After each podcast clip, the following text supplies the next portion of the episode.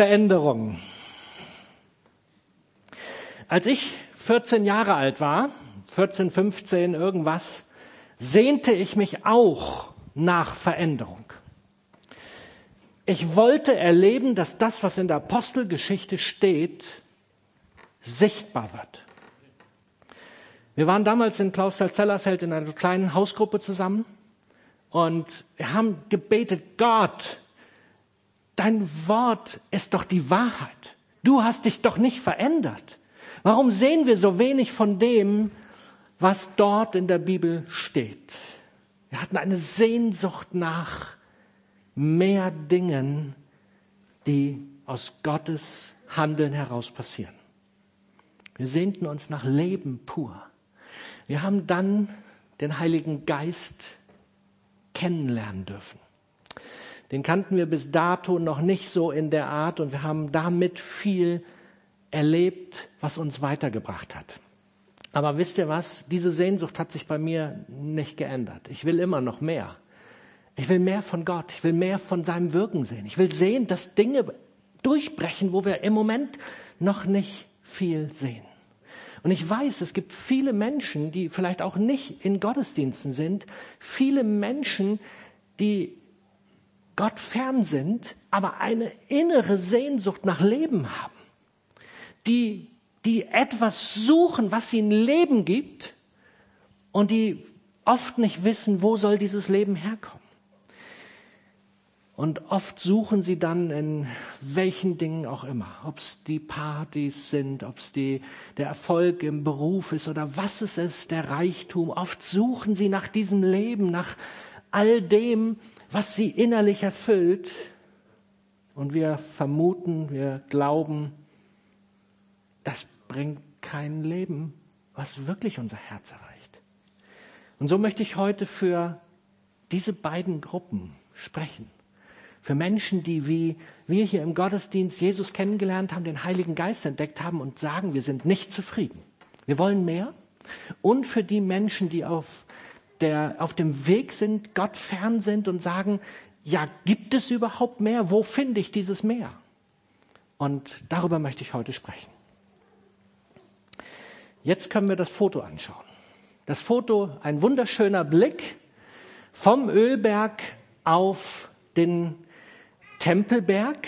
Dort sehen wir den Felsendom und die Al-Aqsa-Moschee ist ja auch mit drauf. Ja, links die Al-Aqsa-Moschee.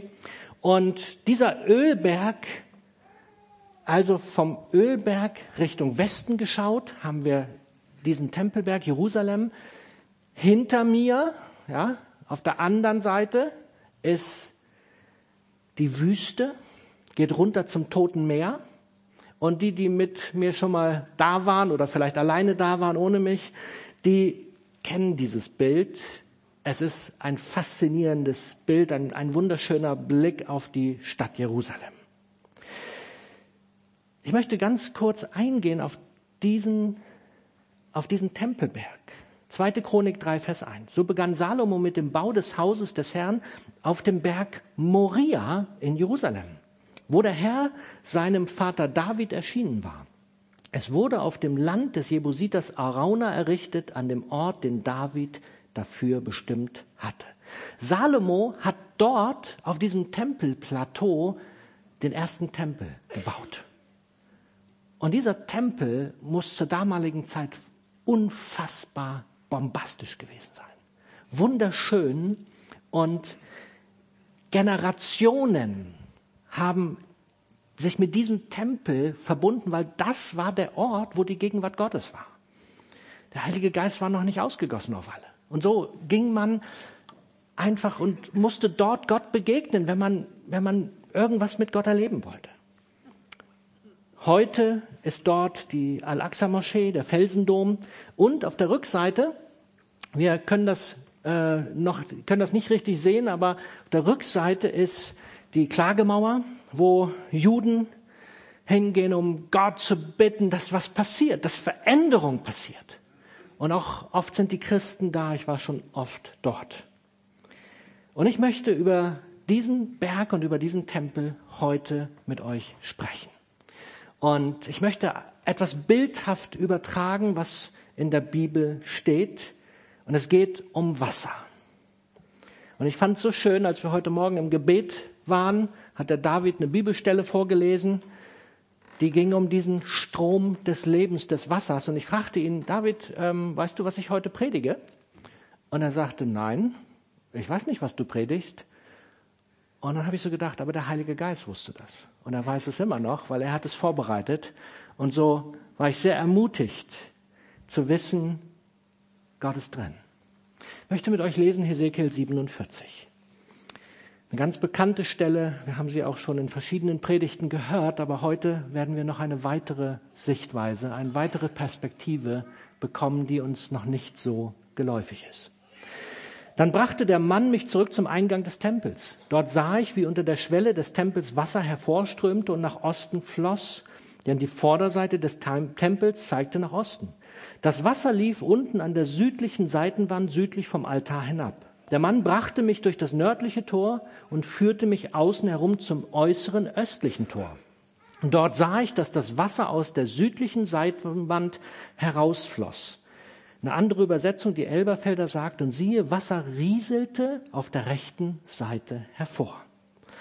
Hesekiel, der diesen Text schreibt, ich beginne gerade erst mit dem Text, Hesekiel, der diesen Text schreibt, der war gar nicht vor Ort. Hesekiel war verschleppt worden und er war mit seinem ganzen Volk in Gefangenschaft in Babylon. Und dort bekommt er von Gott eine Vision. Und er darf offensichtlich in dieser Vision, die er sieht, an diesen Ort gehen und geht dann mit einem Engel vermutlich und wird von dem durch die Gegend geführt und der offenbart ihm, was passieren soll. Weil dieser Strom, von dem in Hesekiel berichtet wird, den finden wir in der Offenbarung wieder. Und er berichtet davon, was passieren soll. Es geht um Wasser, was aus dem Tempel heraus rieselt. Ich möchte es übertragen auf die Gemeinde. Was ist der Auftrag der Gemeinde? Was ist der Job? Was läuft aus dem Tempel heraus? Zur damaligen Zeit war das der Kern, wo man sich traf, um in der Gegenwart Gottes eine Begegnung zu haben. Es sprudelt Wasser, es rinnt Wasser aus dem Tempel heraus, unter dem Altar hervor. Und ich glaube, die allermeisten, die mit Gott unterwegs sind, wissen, dieses Wasser kommt von Gott. Gottes Gnade, seine Kraft, seine Geduld aus dem Tempel heraus in die Welt zu den Menschen das, was dieser Text in mir auslöst, sind folgende Fragen. Wo fließt Gottes Gnade, Gottes Wasser heute? Wo müsste man hingehen, um dieses Wasser zu finden? Wo würde man sagen können, schau mal, da fließt Gottes Wasser? Wir alle würden sagen, ja, das Wasser fließt, wo Gottes Gegenwart ist, in seiner Gemeinde. Da, wo du bist und wo ich bin, denn wir sind ja im neuen Bund Tempel des Heiligen Geistes, jeder einzelne von uns. Also sollte eigentlich das Wasser aus uns herausströmen zu den Menschen. Also eigentlich würde man sagen, da fließt das Wasser. Darf ich uns fragen, ist es so? Ist es so, dass das Wasser beständig aus uns herausströmt zu den Menschen? Wisst ihr, viele Menschen sehnen sich genau danach. Sie sehnen sich danach, dass sie Leben bekommen. Wo auch immer her, das ist ihnen völlig egal. Es muss nur Leben sein. Und der Heilige Geist hat uns dieses Leben gegeben. Haben die Menschen eine Chance, dass sie dieses Leben bei uns, der Gemeinde, finden? Gemeinde ist nicht ein Ort, ja? Das mag ich nochmal sagen. Gemeinde ist eine Versammlung von Menschen. Egal, wo wir uns versammeln. Gemeinde ist nicht, wie wir das immer so gerne sagen, der Ort Christuszentrum oder der Ort, wo die Ekklesia ihre Räumlichkeiten hat. Darum geht es nicht. Es geht um uns Menschen. Und das ist dieses Bild des Alten Testaments, was uns hilft, Dinge zu verstehen. Ich lese mal weiter aus dem Hesekiel-Text, Vers 3. Der Mann hatte eine Messroute in der Hand und ging nach Osten und er maß tausend Ellen ab und ließ mich durch das Wasser gehen. Das Wasser reichte mir bis zum Knöchel. Das Wasser Gottes fließt aus dem Tempel und er misst tausend Ellen, wenn wir das mal übertragen. Ja, das mögen ähm, rund 500 Meter gewesen sein. Und man kann das, ich sag's mal so, der Engel holt seine Messschnur, heute würden wir sagen Zollstock oder Metermaß hervor und dann misst er das ab. Ja, eine Elle, vielleicht 50, also 30, zwischen 30 und 50 Zentimeter, also rund 500 Meter. Und die Frage, die man jetzt hier mal stellen darf, ist, warum misst er nur 500 Meter ab? Er hätte ja auch mehr abmessen können, oder? Aber er misst nur 500 Meter. Und er sagt dann, geh mal durch, und es reicht bis zu den Knöcheln. Da ist offensichtlich nicht so viel bisher passiert an Wasser. Jetzt müssen wir mal uns vor Ort in die Gegebenheiten hineinbegeben. Wie sieht das aus, wenn aus dem Osten des Tempels Richtung Osten Wasser fließt? Ich bin einfach mal vor Ort jetzt, weil ich kenne es ja nun sehr gut, weil ich jedes Jahr dort bin. Wie sieht das aus? Ich glaube, da müsste genau. Wir haben dort ein Bild. Wir haben auf der linken Seite den Tempelberg und dann haben wir das Kidrontal, was nach unten geht. Und am einen Ende des Kidrontals, bevor es auf der anderen Seite zum Ölberg wieder hochgeht, im Tal unten, ist der Ort Gethsemane. Und wenn das Wasser aus dem Tempel rausfließt Richtung Osten, ungefähr 500 Meter landen wir in Gethsemane. Als mir das so bewusst wurde, habe ich gedacht, wow, das ist ja interessant. Da ist offensichtlich Gethsemane ein Stopp, wo der Engel bewusst Halt macht. Was ist Gethsemane? Was ist das für ein Ort? Das ist der Ort, wo Jesus mit seinen Jüngern die letzten Stunden verbracht hat. Und an diesem Ort hat er mit dem Tod gerungen. Und er hat Gott gebeten, lass es an mir vorübergehen. Ich möchte nicht diesen furchtbaren Tod sterben müssen, der, er wusste, dass er kommen muss, der für ihn vorgesehen war, wofür er sich auch entschieden hatte. Aber er hat damit gerungen. Muss das sein, Vater? Und seine Jünger, wie war das mit denen? Die haben gepennt, haben geschlafen. Seine Jünger hatten keine Perspektive. Die waren kraftlos, die waren mutlos. Das war ein Ort, wo sie eigentlich wunderschöne Stunden verbracht hatten. Sie liebten alle diesen Ort. Am Schabbat war da nichts los. Am Schabbat war das der Ort, wo die Industrie, die es zur damaligen Zeit nicht nach unserem Verständnis gab, nämlich das ist der Ort der Ölpressen. Gethsemane heißt Ölpresse. Das ist der Ort, wo damals die vielen Ölbäume waren auch heute gibt es noch ein paar davon zu sehen, die ungefähr 2000 Jahre aus der Wurzel wieder rausgekommen sind. Alte, knorrige Dinger, faszinierend. Und dieser Ort, da ging Jesus gerne hin, um sich mit seinen Jüngern zu treffen. Und er war jetzt in den letzten Stunden wieder dort und er bat seine Jünger, betet mit mir. Und sie schliefen. Sie waren lethargisch. Immer wieder forderte er sie auf und sie hatten keine Kraft. Sie waren lethargisch hatten keine Perspektive. Wie oft ist das in unserem Leben auch so? Da fließt der Strom Gottes und wir stehen an einem Punkt, wo wir keine Perspektive haben. Wir stehen an einem Punkt, wo wir nicht wissen, wie soll denn das weitergehen? Wir stehen an einem Punkt, wo wir sagen, hier ist doch nichts. Und, und so ein bisschen Heiliger Geist strömt so man gerade bis zu den Knöcheln und wir denken, Gott, was ist das hier? Meine ganzen Krisen, meine ganzen Umstände, meine Ängste. Wo soll das weitergehen? Wisst ihr, die Jünger, die haben mit Jesus das miterlebt, wie er verhaftet wurde. Und sie hatten so viel Angst, dass die meisten seiner Jünger nicht ihm gefolgt sind. Die sind nicht dem Leben hinterhergegangen, weil Jesus selbst ist das Leben. Sie sind vor Angst stecken geblieben. Wie oft ist das in unserem Leben so?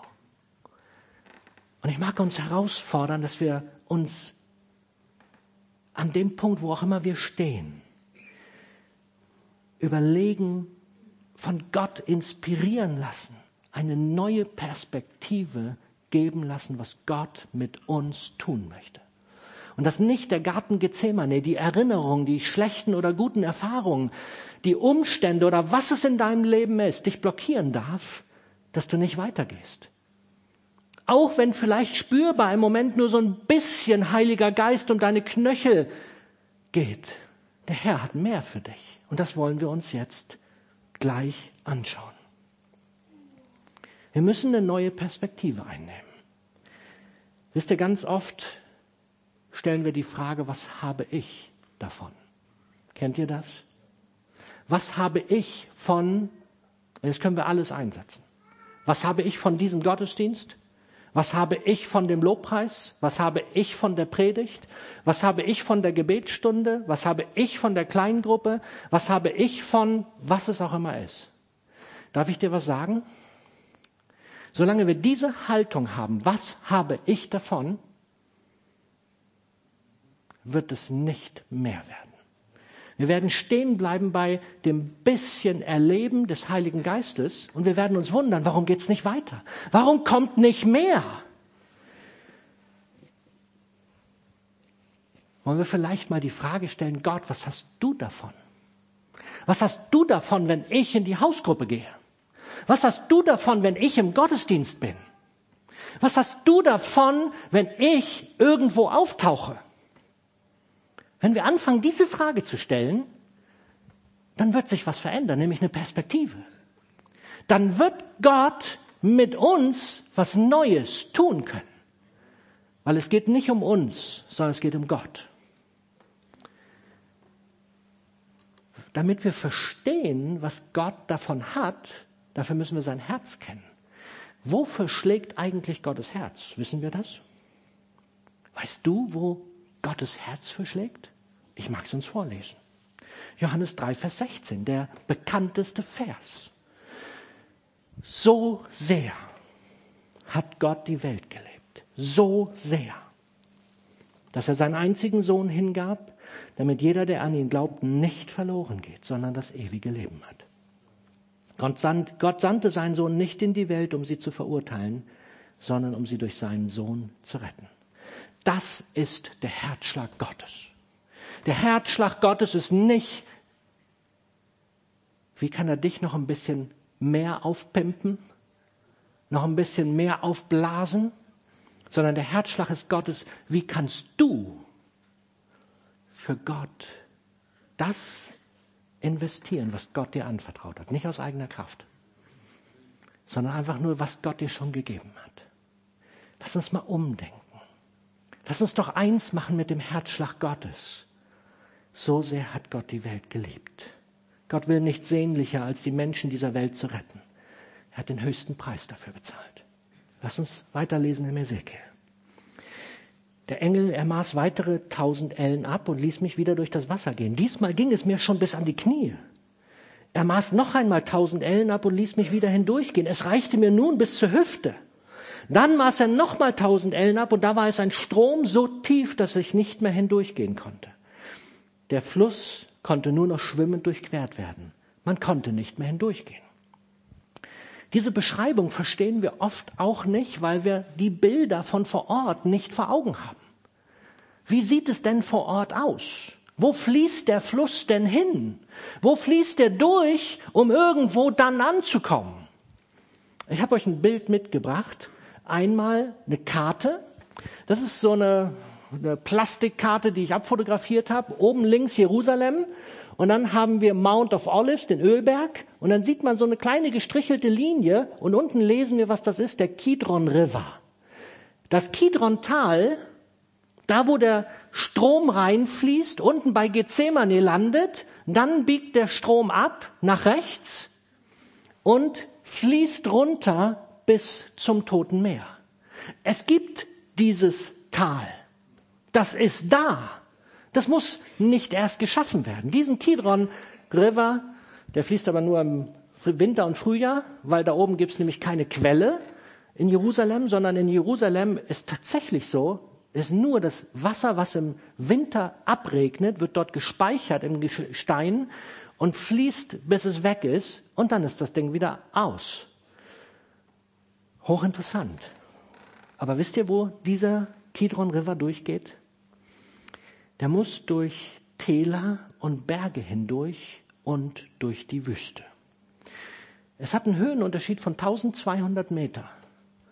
Von Jerusalem liegt bei 800 Meter und das Tote Meer bei minus 400.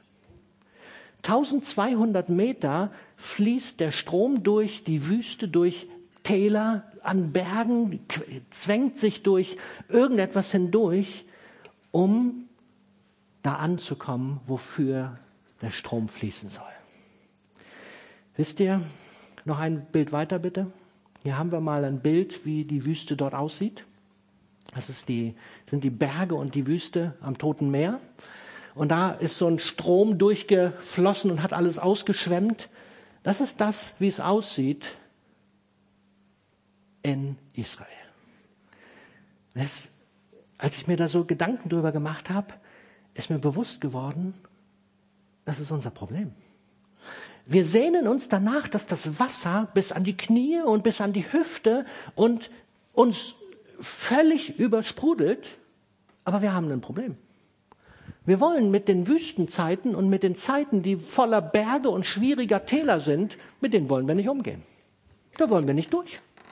Da sagen wir, Jesus, reicht mir, wenn ich ein bisschen Wasser bis zu die Knöchel habe. Weil die erste Hürde, die uns erreicht, ist schon, dass wir mit unseren Erinnerungen, mit unseren Gedanken, mit unseren Vorstellungen beim Garten Gethsemane hängen bleiben. Und wisst ihr, wenn wir das geschafft haben, wenn wir unser eigenes überwunden haben und nicht mehr pennen wie die Jünger und voller Lethargie darum hängen und unsere Perspektive ausrichten, was kommt dann? Ein zerklüftetes Tal. Und was kommt dann? Wüste dann kann man doch sagen, nee, so habe ich es mir jetzt nicht vorgestellt. Ich dachte, das wird easy mit Gott. Ich dachte, das wird so richtig voller sprudelndes Leben. Ja, ist es auch. Wisst ihr, wir müssen nur unsere Perspektive ändern. Und da kommen wir an den richtigen Punkt. Lass uns weiterlesen. Vers 6. Der Engel fragte mich, hast du es gesehen, Menschenkind? Dann führte er mich am Flussufer entlang wieder zurück. Hast du es gesehen? Ja, ist der Typ blind oder was? Irgendwas hat er offensichtlich nicht gesehen. Was hat er nicht gesehen? Er hat als allererstes gar nicht verstanden, was dort eigentlich passiert. Wisst ihr, hier ist was hochinteressantes passiert. Habt ihr schon mal Wasser, einen Fluss, einen Bach oder sowas beobachtet? Wenn es nur eine einzige Quelle gibt, wie viel Wasser fließt ein Bach runter, wenn keine anderen Zuströme da sind? Genau die Menge, die oben in den Bach äh, reingespeist wird, oder? Und dann haben wir noch den trockenen Boden, dann versickert noch was. Und dann war's das. Dann bleibt nichts mehr übrig. Wisst ihr was? Dieser Strom funktioniert anders. Dieser Strom hat ein völlig anderes Prinzip. Dieser Strom hat das Prinzip, dass im Tempel es hauchfein rieselt und je weiter es sich vom Tempel entfernt, umso mehr wird. Völlig paradox.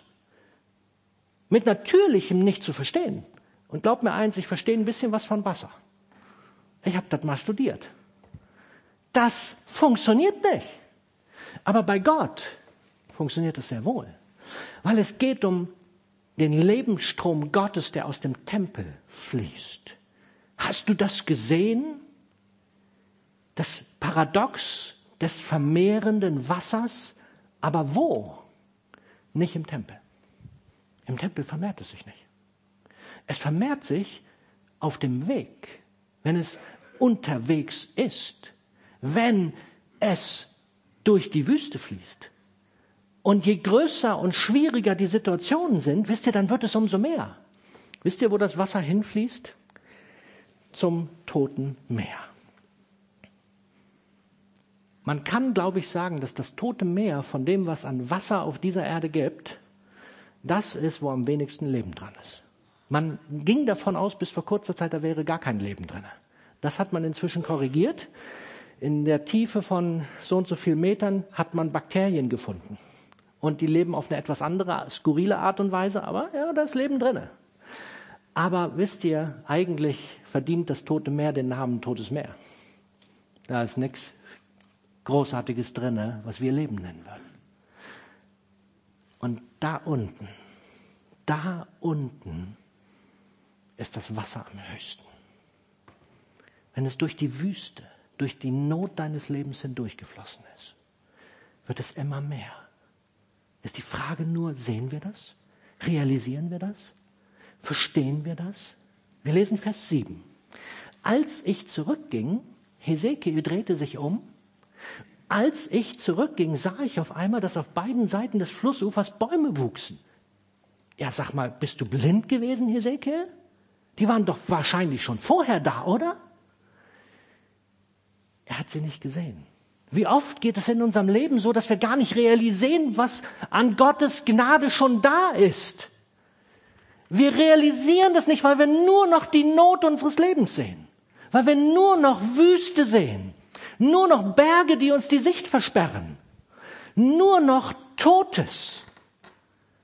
Und wisst ihr, wir brauchen nur mal die Perspektive ändern. Nur mal auf Gott schauen und dann sehen wir plötzlich, dass da Bäume stehen. Und wisst ihr, was an diesen Bäumen ist? Frucht und Blätter der Heilung. Letzten Sonntag haben wir über diese Heilung gesprochen. Wisst ihr, dass wir oft so wenig Heilung in unserer Mitte haben, weil wir es gar nicht sehen können? weil uns das so unfassbar schwer fällt und ich verstehe jeden, der mittendrin ist. Weil dann sehen wir das doch nicht mehr. Wir sind völlig verzweifelt. Aber lasst uns als Gemeinde doch einander tragen. Lasst uns doch für den, der nicht mehr kann, glauben und unter den Arm greifen und gemeinsam sagen, hey, schau nach oben, schau, da gibt es Heilung, da gibt es Frucht, da gibt es Bäume möchte weiterlesen. Vers 8. Da sagte er zu mir, dieses Wasser fließt Richtung Osten in die Araber und mündet dort ins Tote Meer. Wenn es hinfließt, heilt es das Wasser des Toten Meeres. Alles, was sich regt und bewegt, wohin das Wasser kommt, wird leben. Es wird sehr viele Fische geben, denn dieses Wasser kommt dorthin und macht das Salzwasser gesund. Wohin dieses Wasser fließen wird, Dort wird alles leben. Von En-Gedi bis nach En-Eglaim werden Fischer am Ufer des Toten Meeres stehen und fischen. Man wird dort die Netze aufspannen. Alle Arten von Fischen werden es erfüllen, so zahlreich wie im Mittelmeer. Doch die Teiche und Lachen daneben werden nicht gereinigt werden, sie sollen zur Salzgewinnung dienen. Auf beiden Seiten des Stroms werden alle Arten von Obstbäumen wachsen. Die Blätter dieser Bäume werden niemals welken. An ihren Zweigen werden immer Früchte hängen. Jeden Monat wird eine neue Ernte heranreifen. Denn sie werden vom Fluss, der im Tempel entspringt, bewässert. Ihre Früchte werden als Nahrung dienen und ihre Blätter als Heilmittel. Hammermäßige Verse, oder? Mich begeistern die immer wieder. Aber wisst ihr, wie oft sehen wir das nicht? Das ist schon da. Wir sind der Tempel des Heiligen Geistes. Und wir dürfen dieses Leben sprudeln lassen. Nur wir sehen das so oft nicht. Wir wissen gar nicht, was es bedeutet, wenn wir voll mit diesem Leben sind, aber es nicht zu den Menschen bringen. Darf ich dich fragen, willst du miterleben, willst du Teil davon sein, wie der Heilige Geist Wunder wirkt und neues Leben schenkt? Wenn du Ja sagst, dann bedeutet das, dass du deine Lethargie überwinden musst. Dann bedeutet das, dass du eine neue Sichtweise einnehmen musst, dass du nicht an deinen Erinnerungen hängen bleibst, dass du nicht in der Wüste hängen bleibst, dass du nicht in den Tälern stehen bleibst, sondern das bedeutet, dass du deinen Blick in der Not auf das richtet, was Gott schon begonnen hat. Das bedeutet, dass du weitergehen musst. Dort, wo der Strom Gottes fließt. Und der Strom Gottes ist am Tempel am niedrigsten. Ist das nicht skurril? Wir denken immer, der Strom Gottes ist im Tempel am höchsten. Weit gefehlt. Der Strom Gottes ist da am höchsten, wo er am meisten gebraucht wird. Und wo ist das? Da, wo Menschen noch tot sind. Da, wo Menschen noch Leben brauchen. Es bedarf einer Entscheidung.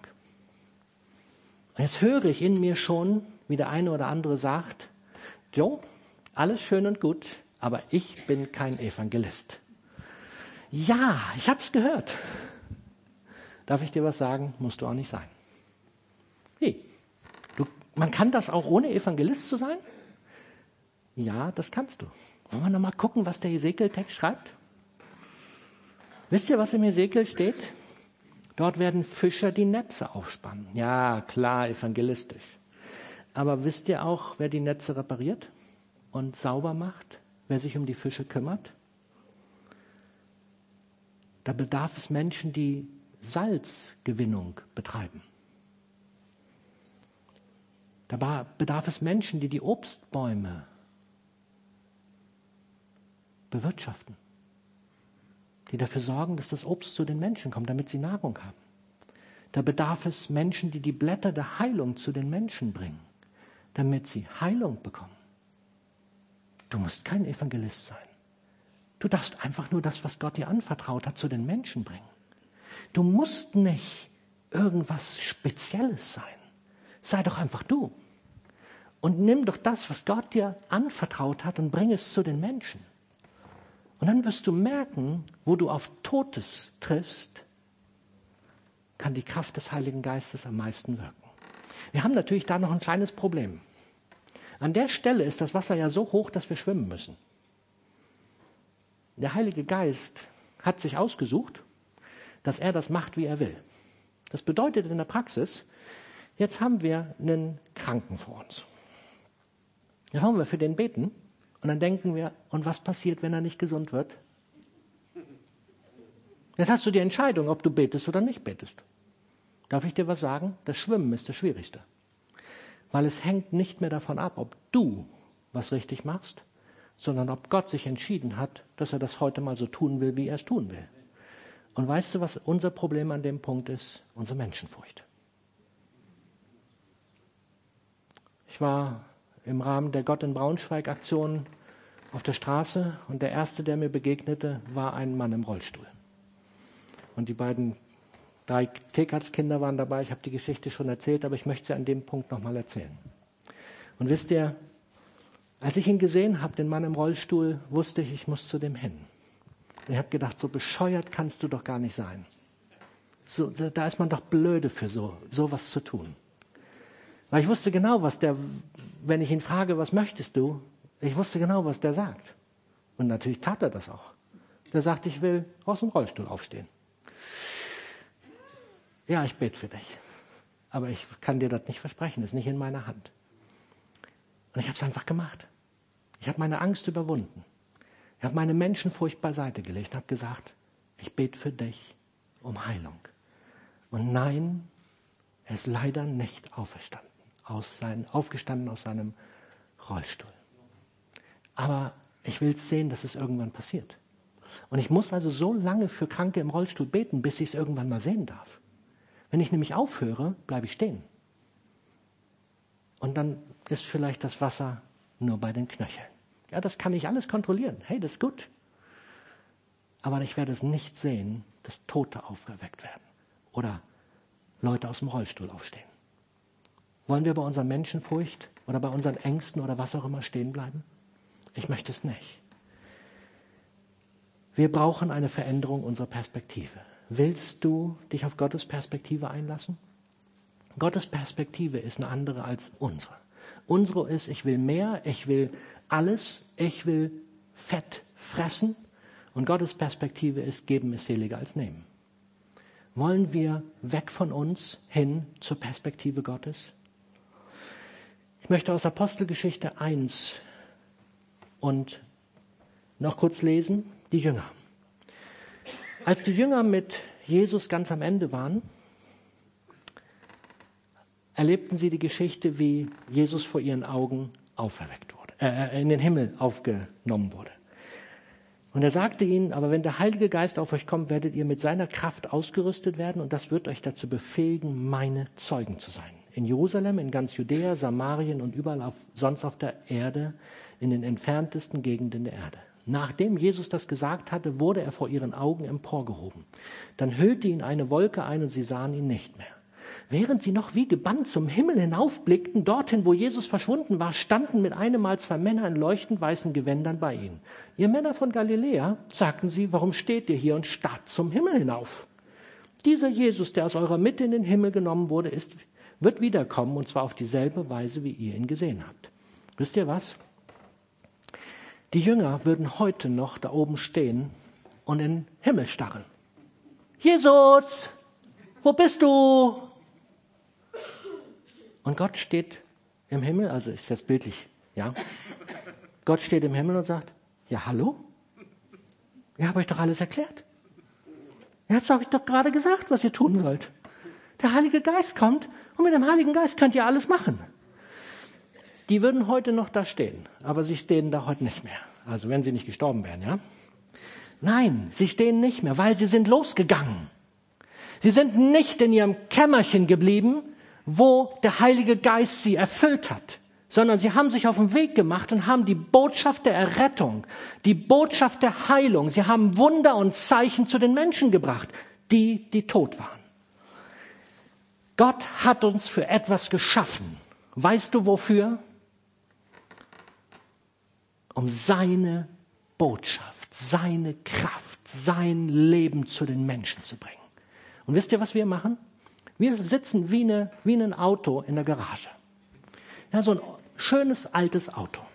Und da ist der, der das Auto liebt und poliert das Auto, ja, und guckt, dass aber auch bloß kein Hauch von Fleck sich bildet. Aber wisst ihr, was mit Autos passiert, die über 10, 20, 30 Jahre in der Garage stehen?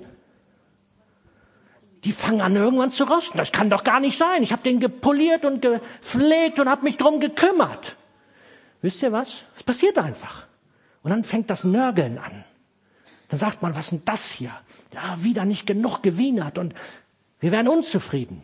Und wir merken gar nicht, dass das eigentliche, wozu das Auto geschaffen war, das Fahren, ja auch gar nicht mehr funktioniert. Weil der Motor schon längst kaputt gegangen ist, schon festgegammelt. Wir merken das noch nicht mehr und wir sind immer noch beim Polieren. Liebe Gemeinde, wir müssen aufwachen. Und wir müssen mal darüber nachdenken, welche Perspektive wollen wir einnehmen. Wollen wir zu Menschenfischern werden? Egal welche Qualität, egal welche Sicht du von dir selber hast? Egal ob du dich berufen oder nicht berufen siehst, egal ob du dich begabt oder nicht begabt siehst? Wisst ihr, die, Jesus hat seine Jünger berufen. Was sagt er ihnen am Anfang? Kommt und folgt mir nach, Matthäus 4. Ich will euch zeigen, wie man Menschen fischt. Und die waren schon perfekt, die Jünger. Die haben alles richtig gemacht. Nee, die waren genau wie wir. Hatten null Ahnung, kein Plan, sahen sich völlig unvollkommen und haben gesagt, ich kann gar nichts oder ich kann alles und wussten nicht, was sie taten. So ist es mit den Jüngern gewesen. Was sagt Jesus am Ende, als er geht? Mir ist alle Macht im Himmel und auf Erden gegeben. Matthäus 28. Darum geht zu allen Völkern, macht sie zu Jüngern, tauft sie im Namen des Vaters, des Sohnes und des Heiligen Geistes und lehrt sie alle Gebote zu halten, die ich euch gegeben habe. Und ich versichere euch, ich bin immer bei euch. Und das hat er uns versprochen. Er ist durch den Heiligen Geist bei uns. Die Frage ist nur, gehen wir hin? Möchtest du ein Menschenfischer werden? Wenn ja, hast du heute Gelegenheit, das Gott zu zeigen. Als ich die Impulse für diese Predigt bekam. Johannes Justus hat sie auf der Bundeskonferenz etwas anders gepredigt. Hat es mich tief berührt, weil ich wusste, das ist ein Wort für uns als Gemeinde. Und sie haben damals etwas gemacht, was mein Herz berührt hat und wo ich gesagt habe, ich will das auch hier. Und so habe ich Netze gekauft. Fischernetze. Und wenn du möchtest, wenn du Menschenfischer sein möchtest, egal ob du dich würdig fühlst oder nicht, egal ob du dich begabt fühlst, ob du dich als Evangelist fühlst oder als Hirte oder was auch immer, du kannst Teil des Fischzugs werden. Es könnte sein, dass du einfach nur Salz zu dem bringst, wo Salz notwendig ist. Obst dem gibst, der hungert. Heilung zu dem gibst, der keine Heilung hat, sondern krank ist.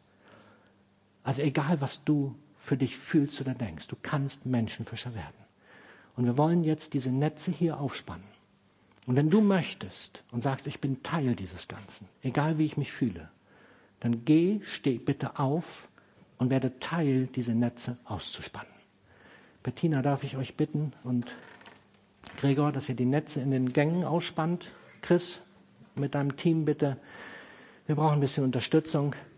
Diese Netze sind nichts wert. Sind nur Dekonetze, aber egal. Diese Netze sind nichts wert, wenn nicht Menschen da sind, die sie spannen. Und wer auch immer jetzt möchte, dass er sagt, ich will Teil dieses Prozesses werden, dann stellt euch an die Ränder, nehmt das Netz in die Hand und spannt es, damit wir Netze haben, wo Menschen gefischt werden können. Und es ist völlig egal, ob wir alle irgendwo richtig rankommen. Und wenn ihr nur einen kleinen Finger einhakt, ist völlig egal.